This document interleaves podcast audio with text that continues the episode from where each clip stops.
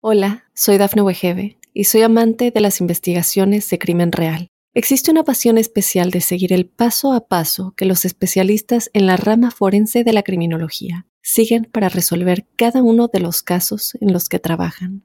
Si tú, como yo, eres una de las personas que encuentran fascinante escuchar este tipo de investigaciones, te invito a escuchar el podcast Trazos Criminales con la experta en perfilación criminal, Laura Quiñones Orquiza en tu plataforma de audio favorita. Óyenos audio. Solo dos palabras para enamorar.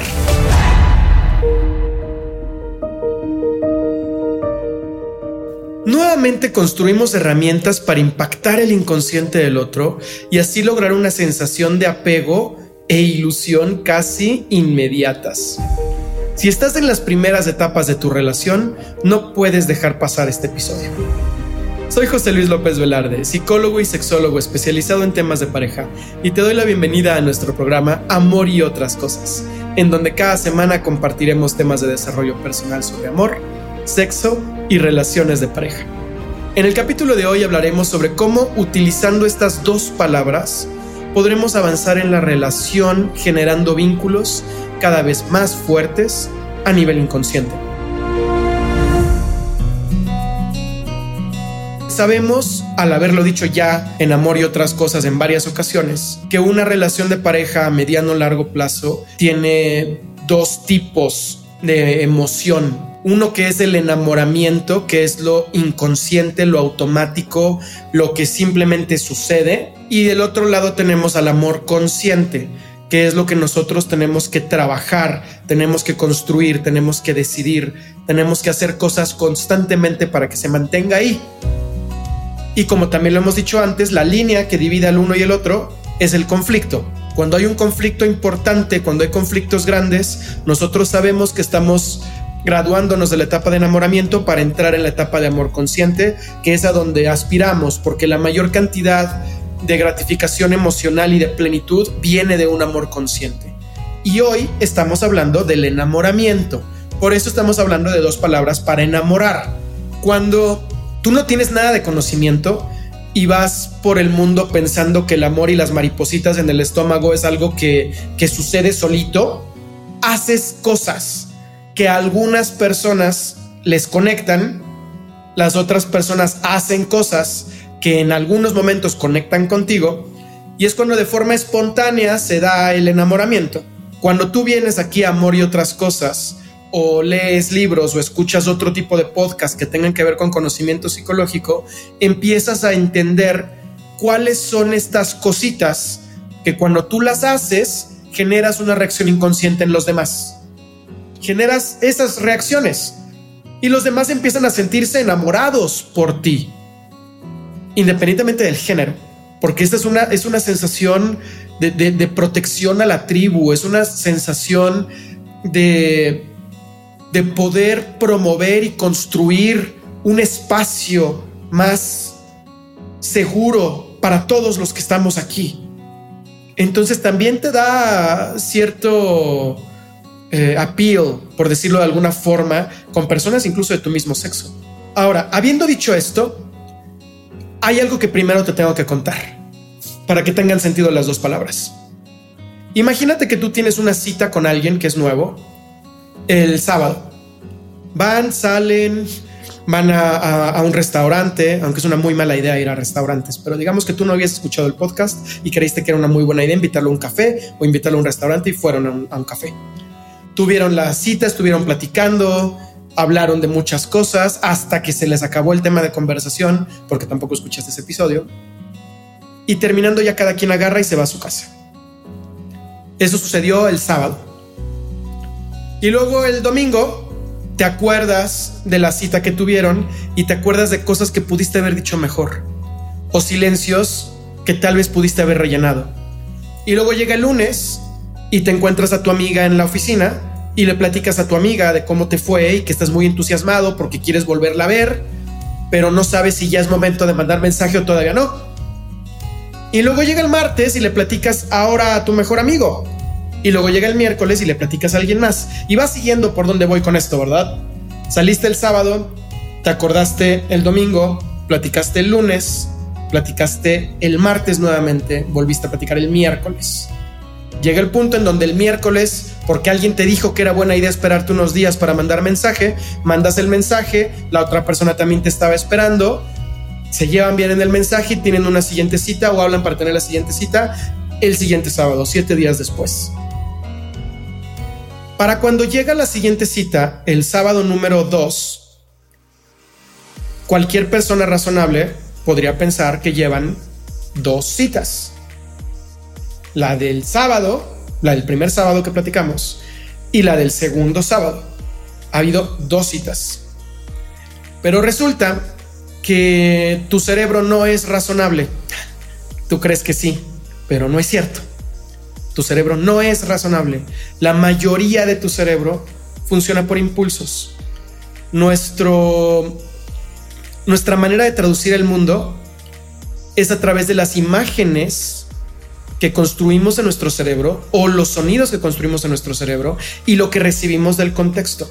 Todo lo que nosotros estamos recibiendo construye el presente y para nosotros solamente existe el presente.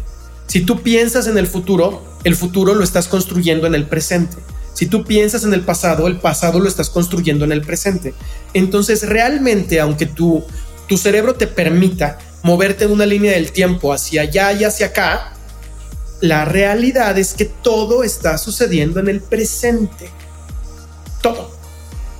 La vida es un instante realmente. Esto quiere decir que tu cerebro no sabe, una parte de tu cerebro, la emocional, que es la importante para el amor, no sabe si te estás acordando de la cita del sábado o estás teniendo otra cita el domingo. Entonces tu cerebro piensa que ya tuvieron dos citas, porque el domingo te acordaste. Y como volviste a platicarlo el lunes, tu cerebro cree que ya llevan tres. Y el martes y cree que ya llevan cuatro. Y el miércoles y cree que ya llevan cinco. Entonces para cuando llega el siguiente sábado, la otra persona que tuvo su vida súper ocupada porque no tuvo ni un minuto para volverse a acordar de la cita, porque auténticamente tuvo un viaje y fue y vino y lo que tú quieras, la otra persona se vuelve a acordar de la cita 1 en la cita 2 y lleva dos citas contigo, pero tú llevas 5, 6 citas con esa persona porque te estuviste acordando constantemente toda la semana. Y habrá quien se acuesta en su cama a ver el techo y a pensar en la cita 44 veces la misma noche. Y entonces, ¿cuántas citas crees que llevas para cuando llegas a la segunda cita física? Llevas como 48. Por eso es que hay quien se desespera con las relaciones de pareja y quiere avanzar más rápido, porque en su cabeza su parte emocional dice, tenemos 60 citas, ¿cómo es posible que no me quieras presentar a tus mejores amigos si hemos estado juntos 60 días seguidos? Es lo que dice tu parte emocional. Pero el otro dice, he salido contigo tres veces, no te voy a llevar con mis mejores amigos. Porque hemos salido tres veces. Este proceso de acordarte y no acordarte incrementa la conexión inconsciente en una relación de pareja. Y lo que tú haces para que el otro se acuerde más de ti va a aumentar el nivel de conexión que tenga contigo. Ahora, esto es muy importante como base para saber cuáles son las dos palabras que van a hacer que el otro o la otra se vuelva loca absolutamente por ti. Y de eso te cuento en el siguiente bloque. Hola, soy Dafne Wegebe y soy amante de las investigaciones de crimen real. Existe una pasión especial de seguir el paso a paso que los especialistas en la rama forense de la criminología siguen para resolver cada uno de los casos en los que trabajan. Si tú, como yo, ¿Eres una de las personas que encuentran fascinante escuchar este tipo de investigaciones? Te invito a escuchar el podcast Trazos Criminales con la experta en perfilación criminal, Laura Quiñones Orquiza, en tu plataforma de audio favorita. Y las dos palabras que van a ayudarte a que la otra persona se vuelva loco o loca por ti de manera inconsciente y automática son todavía no. Esas son las palabras. Todavía no. Ahora te lo explico. ¿Por qué todavía no? Son las palabras más importantes. Porque cuando tú dices a algo, todavía no, lo que yo puedo entender detrás del todavía no es que vendrá un sí. Se entienden muchas cosas en la conversación. La primera es que vendrá un sí en algún momento del futuro incierto, pero el sí ahí está. No me está diciendo un no definitivo, no me está diciendo no, eso nunca va a suceder. Me está diciendo todavía no. Y el segundo, la primera, la segunda cosa que entiendo es cuánto tiempo, o sea, ya sé que sí, ya sé que sí va a pasar, en algún momento del futuro va a pasar, lo cual disminuye y aminora el impacto que yo haya sentido por el no. Digamos que estoy yo contigo, no sé si ya escuchaste el episodio donde hablamos de cómo saber si la otra persona quiere tener relaciones sexuales contigo o no, pero digamos que ya escuchas ese episodio, ya tienes esa información y quiero avanzar y empezamos a besarnos y empiezo a tocarte el abdomen, me voy hacia la parte central, empiezo a subir hacia tu pecho, empiezo a tocar tus piernas y en algún momento me detienes y me dices, todavía no me siento lista para dar ese paso contigo. Me gustas mucho, me encantas, quiero avanzar, pero todavía no me siento lista. Está bien, no es no. En el momento me estás diciendo que no y me duele sentir que me estás diciendo que no porque me muero de ganas y probablemente voy a intentar persuadirte. Que tal vez aquí mi recomendación sería si te están diciendo que no, no es no. En el momento no es no. Sin embargo, en el es en, el umbral gigantesco que implica la relación de pareja y la vida,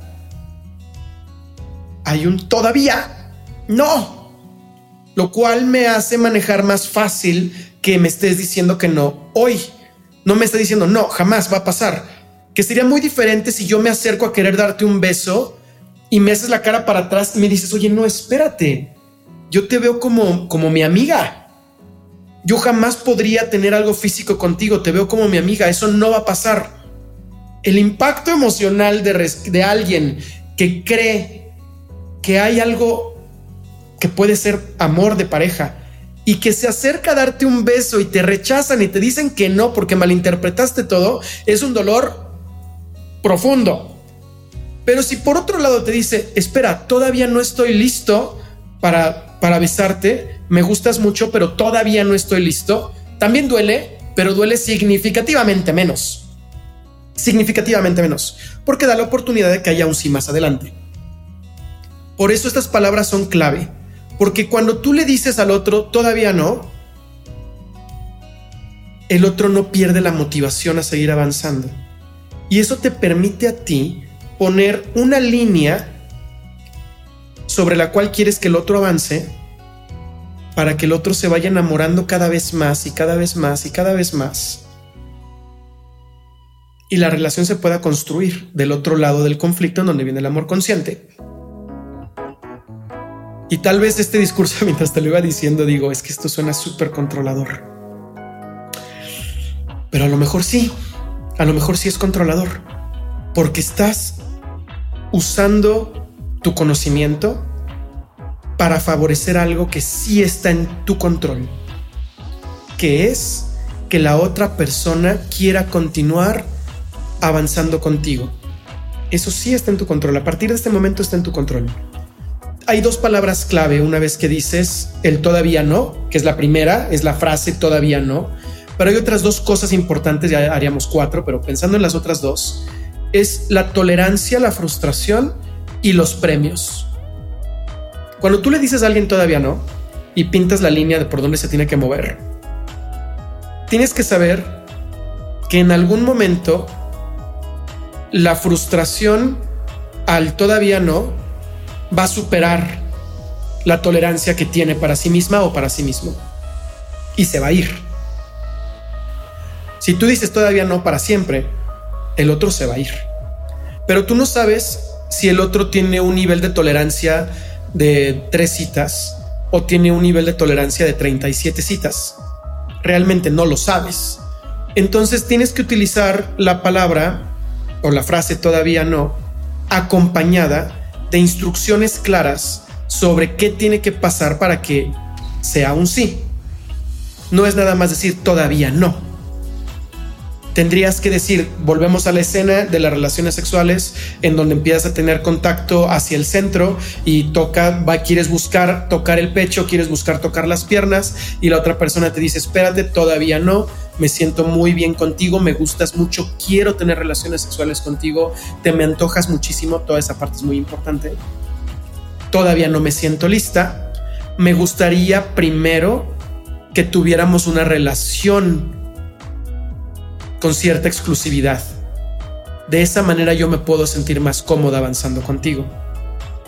Entonces le estás diciendo que no, pero le estás diciendo qué es lo que él tiene que conseguir para conseguir un sí. Y a lo mejor en ese momento va a querer negociar, bueno, pues vamos a ser novios de una vez ahorita. Lo peor que podrías hacer sería decir que sí a eso, porque en el calor del momento te va a decir lo que quieras escuchar para poder avanzar. Pero al menos ya le dijiste cuáles son los pasos que tiene que dar para que al día siguiente y los siguientes días dando estos pasos, tú sí vayas avanzando también. Eso es muy importante. El todavía no, no puede durar demasiado. Es solamente una muleta para permitirle al otro dar más de sí que tú necesitas para que te sientas seguro y segura en la relación y que al mismo tiempo favorezca que el otro se involucre con esfuerzo contigo, porque si el otro no se esfuerza, no va a desarrollar un vínculo. Y hay otro episodio en donde hablamos de qué es lo que te hace ver como una mujer fácil o como un hombre fácil, que tienes que escucharlo después de este, porque conecta mucho con esta idea. Pero aquí la línea es el equilibrio entre la tolerancia y los premios. Y en el siguiente bloque te explico cómo aterrizarlo.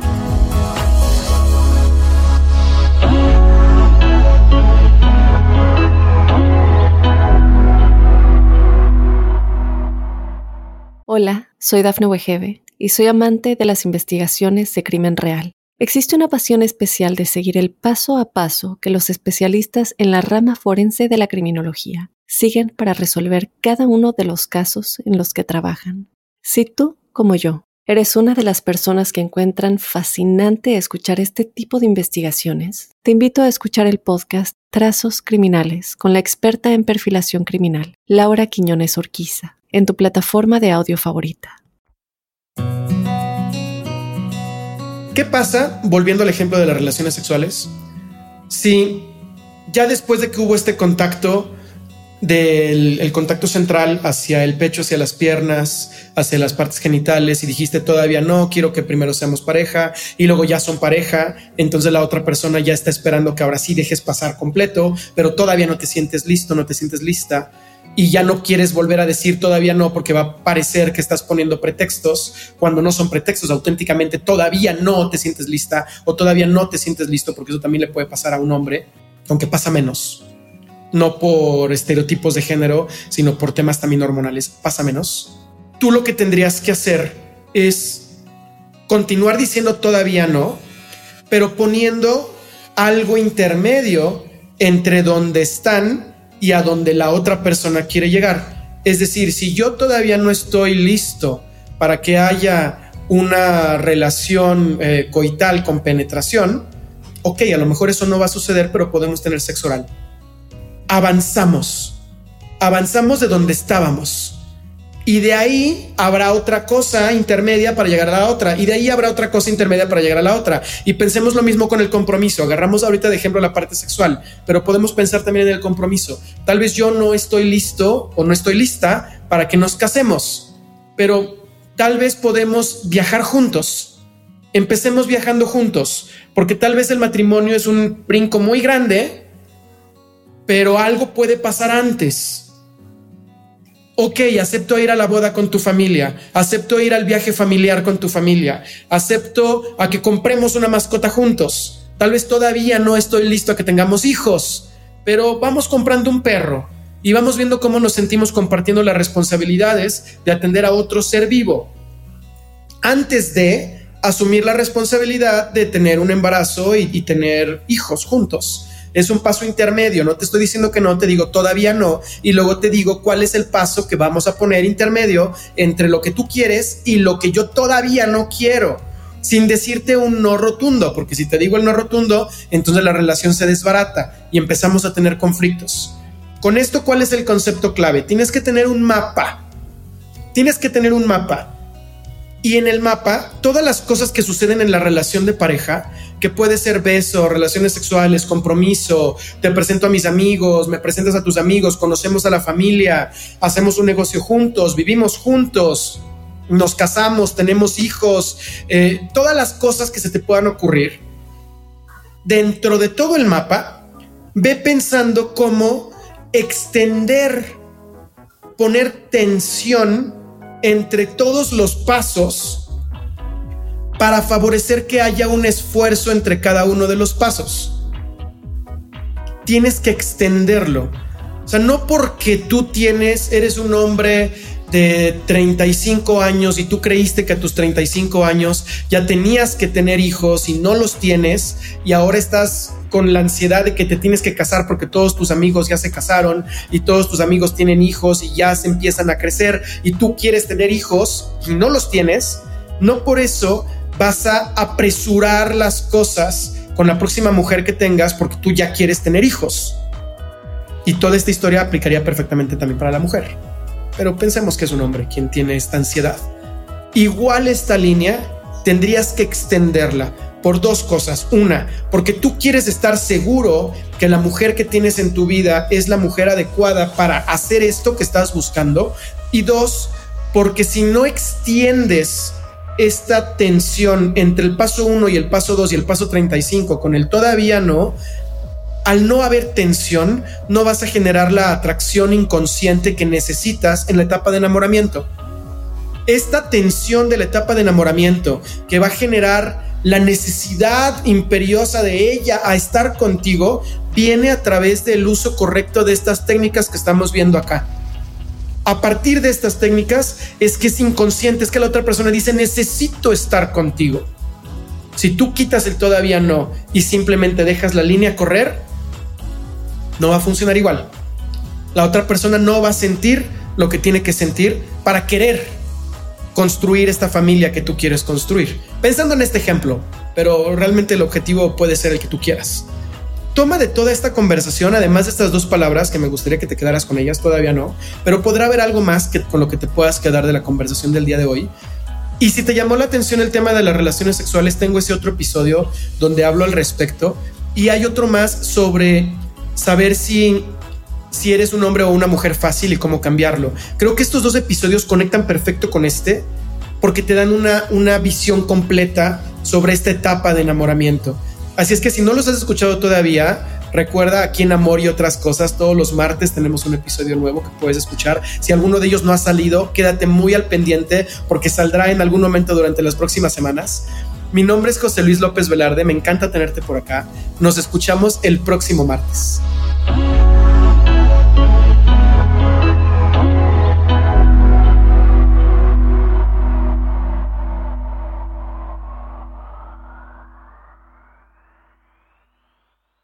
Hola, soy Dafne Wegebe y soy amante de las investigaciones de crimen real. Existe una pasión especial de seguir el paso a paso que los especialistas en la rama forense de la criminología siguen para resolver cada uno de los casos en los que trabajan. Si tú, como yo, eres una de las personas que encuentran fascinante escuchar este tipo de investigaciones, te invito a escuchar el podcast Trazos Criminales con la experta en perfilación criminal, Laura Quiñones Orquiza, en tu plataforma de audio favorita.